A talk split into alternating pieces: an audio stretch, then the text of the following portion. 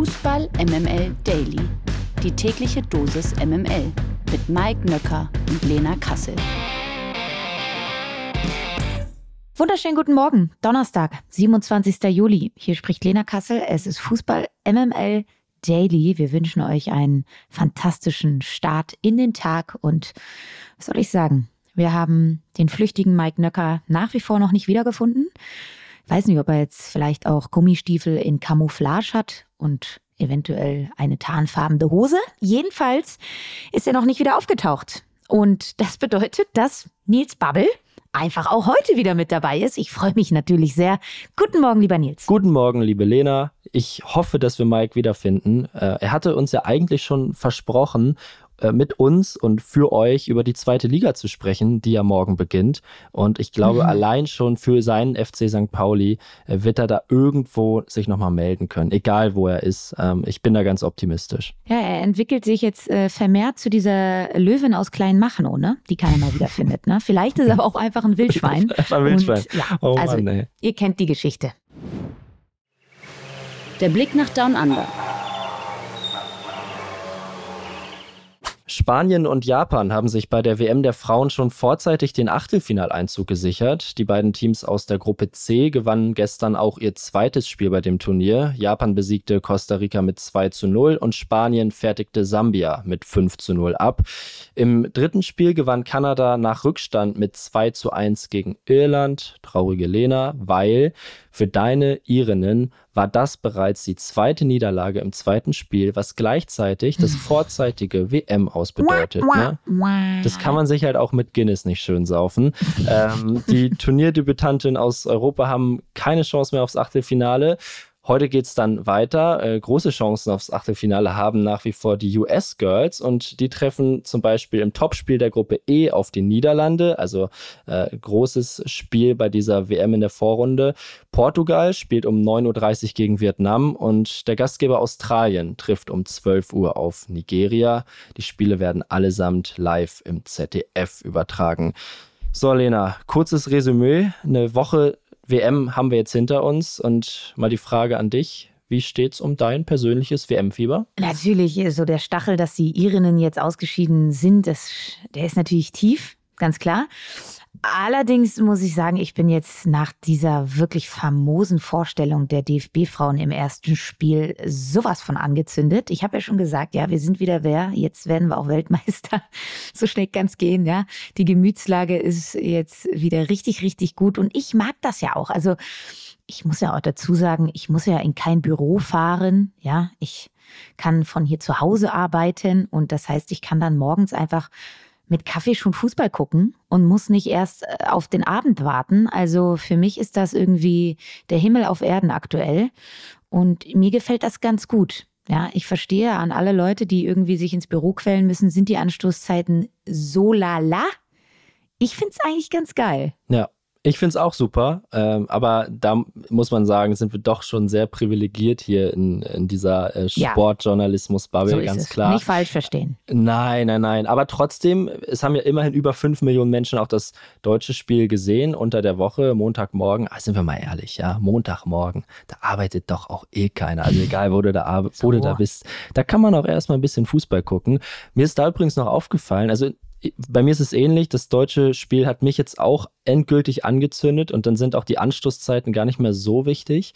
Ähm, mir ist jetzt aufgefallen, dass das deutsche Team wahrscheinlich dann ja auch wieder den TV-Einschaltrekord in diesem Jahr knacken wird. Jetzt am Sonntag zum Beispiel, da haben ja wirklich dann die allermeisten auch Zeit und frei, äh, dieses Spiel zu schauen. Und vielleicht wird das ja schon der erfolgreichste TV-Auftritt in diesem Jahr. Also ich bin da sogar recht optimistisch.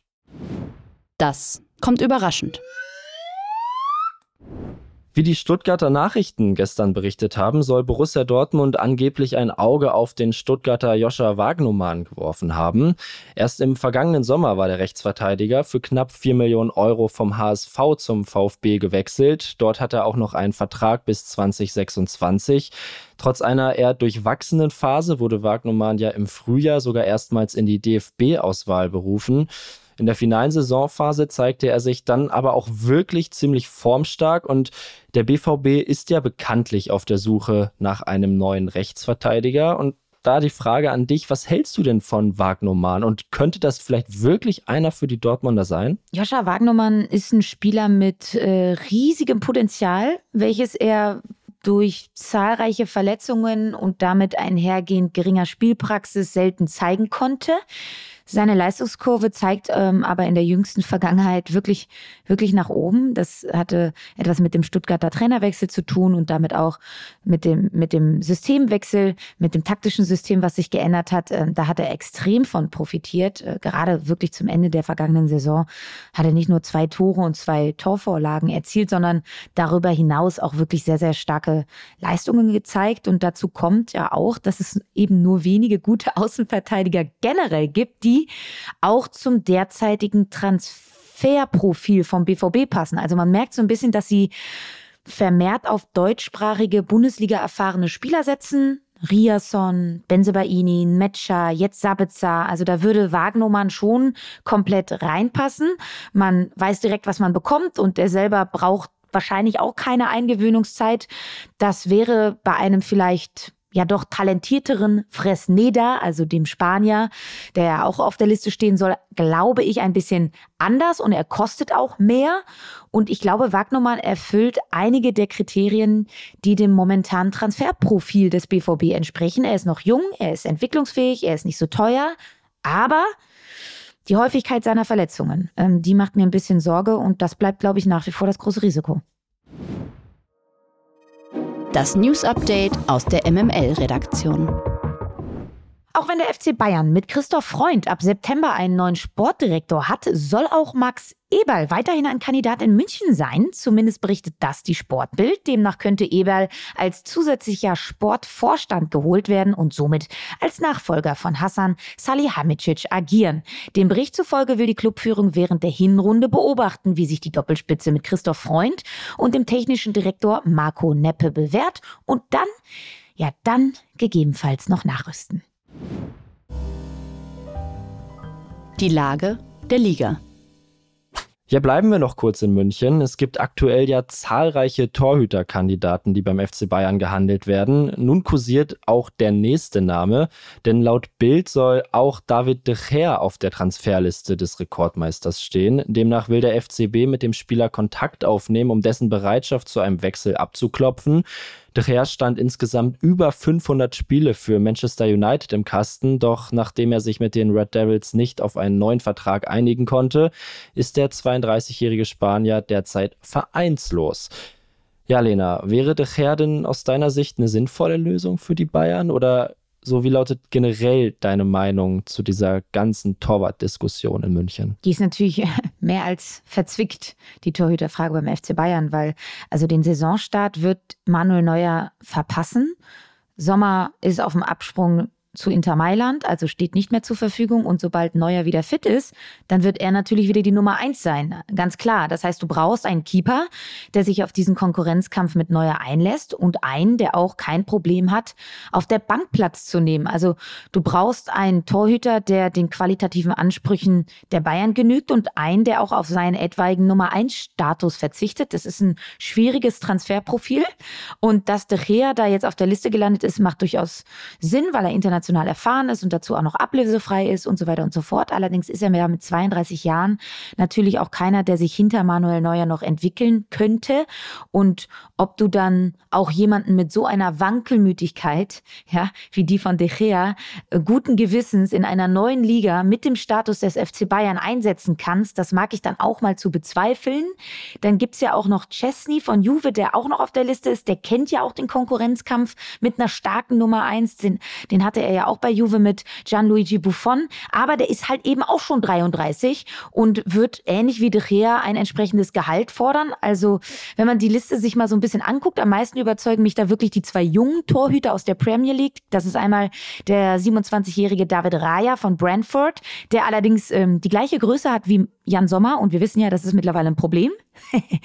und dann gibt es noch den 25-jährigen Robert Sanchez von Brighton, der schon eher vom Profil viel er passen würde, wo aber, glaube ich, der Knackpunkt die Ablöse sein könnte. Brighton hat da, glaube ich, mal 50 Millionen Euro äh, damals abgerufen. Also das wird jetzt nicht mehr so hoch sein, aber trotzdem auch noch ein nettes Sümmchen. Also es ist und bleibt kompliziert. Aber was ist denn eigentlich mit dem guten alten Sven Ulreich?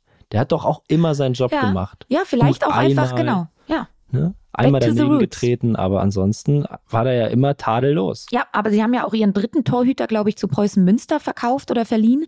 Das heißt, es gäbe wirklich nur nominell zwei Torhüter. Und damit kannst du nicht in etwaige drei Wettbewerbe gehen. Das geht nicht. Eintracht Frankfurts Mittelfeldspieler Gibril So zieht es offenbar nach Italien. Laut der Zeitung Correia della Sera befinden sich die Verhandlungen zwischen Lazio und der SGE in der finalen Phase. Der 26-Jährige soll in Rom einen Vertrag bis 2028 unterzeichnen. Die Eintracht kassiert laut dem Bericht 16 Millionen Euro Ablöse. Die traurige Nachricht. Ja, für ihn hier wird die Eintracht ganz sicher keine Ablöse mehr kassieren. Sebastian Rode hat nämlich nochmals angekündigt, dass er seine Karriere nach der Saison beenden wird. Zitat, ja, im nächsten Sommer ist Schluss. Ich will ja nach dem Fußball noch viele Jahre gesund mit meinen Kindern spielen können. Das sagte der 32-Jährige der Offenbach-Post im Trainingslager. Und das ist irgendwie so ein Satz, der aus meiner Sicht ganz gut zu ihm passt. Womit wirst du Rode immer in Verbindung bringen? Sevilla, Europa League-Finale das blutverschmierte Trikot, was Fun Fact, ein sehr, sehr guter Freund von mir gefangen hat und das Trikot mittlerweile eingerahmt bei ihm in der Wohnung steht. Zu Recht, zu ja, Recht. zu Recht. Also hatte so ein bisschen Basti Schweinsteiger WM-Feelings bei Sebastian Rode und in diesem Bild und dann Europa League-Finale. Also das ist, glaube ich, so ein harter Arbeiter, der, der für die Eintracht und für die Spielphilosophie stand und, glaube ich, eine große, große Lücke hinterlassen wird, denn er hatte immer einen unwahrscheinlichen Impact auf diese, auf diese Mannschaftsleistung. Also das hat man immer gemerkt, wenn er rausgegangen ist, ist die defensive Stabilität flöten gegangen. Also das wird sehr schwer sein, ihn zu ersetzen. Ich finde ja, die beste Form, die er je hatte, hatte er so gut vier bis sechs Wochen vor der Weltmeisterschaft in Katar, als er im Spiel gegen Sporting Lissabon, ein entscheidendes Gruppenspiel, in dem die Eintracht sogar noch das Achtelfinale klar gemacht hat, er wie ein Staubsauger in Portugal aber mal sowas von alles weggesaugt hat und ich erinnere mich noch, hier im Daily wurde er sogar auch schon mal gefordert für die Nationalmannschaft. So ist es, so ist es. Nationalspieler wird er jetzt wohl leider nicht mehr. Wobei, es wäre eigentlich auch geil, so, ne? Nochmal zum Karriereende eine Heim-EM. Also, Hansi, Leistungsprinzip und so. Kennst du ja. Hey, it's Kaylee Cuoco for Priceline. Ready to go to your happy place for a happy price? Well, why didn't you say so? Just download the Priceline app right now and save up to 60% on hotels. So, whether it's Cousin Kevin's Kazoo concert in Kansas City, go Kevin, or Becky's Bachelorette Bash in Bermuda, you never have to miss a trip ever again. So, download the Priceline app today. Your savings are waiting. Go to your happy place for a happy price. Go to your happy price, Priceline. Dann Deals.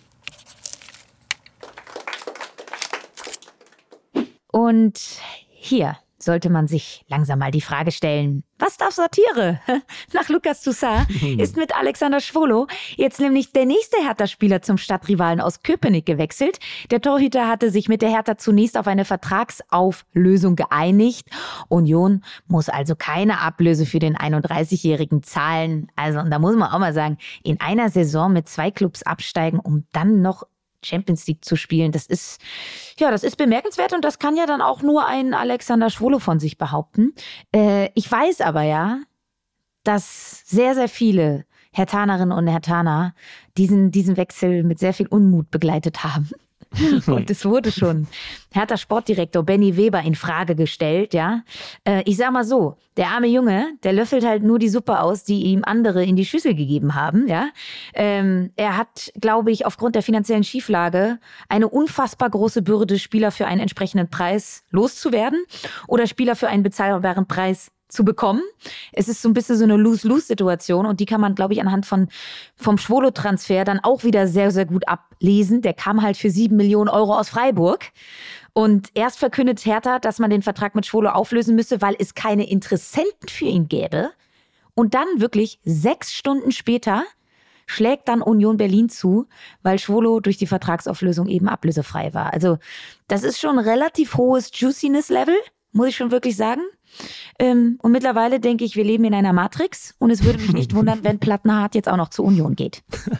oh, den gibt es ja auch noch. Stimmt, ja. stimmt. Watch me. Watch me.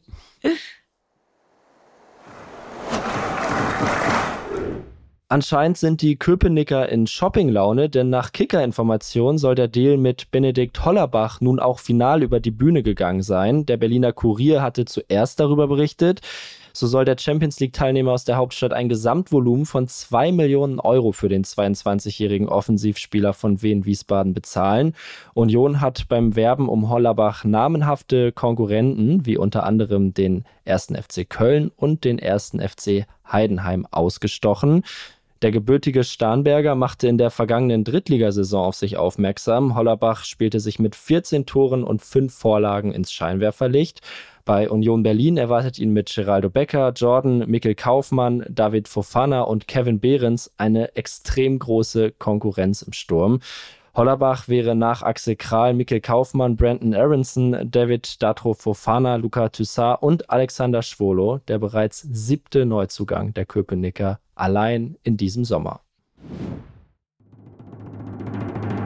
Die MML Gerüchteküche. So, zum Schluss hat uns die Gerüchteküche auch noch etwas aufs Tellerchen gelegt, ja, und da werfen wir den Blick nach Österreich und zwar nach Salzburg bricht bei Red Bull Salzburg nach dem angekündigten Wechsel von Sportdirektor Christoph Freund zum FC Bayern die nächste wichtige Säule weg? Ja, das ist die Frage.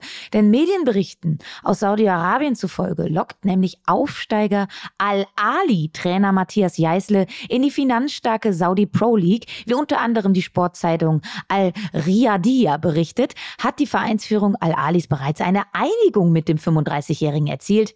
Und ich sag mal so, Hoffenheim, RB, Saudi-Arabien.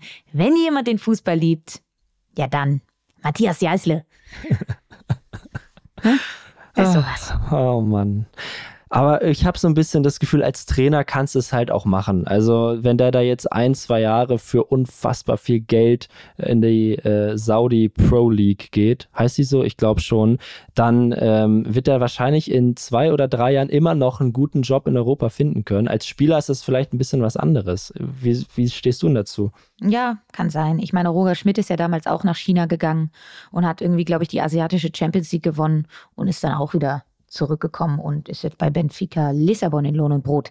Ähm, aber ja, wir, wir machen es jetzt einfach ein bisschen nostalgischer. Wir enden nostalgisch, denn morgen wartet auf euch ein schönes Zweitligaspezial. Da finden sich relativ viele Traditionsvereine und wir haben über einige gesprochen und zwar mit dem Sky-Moderator Stefan Hempel.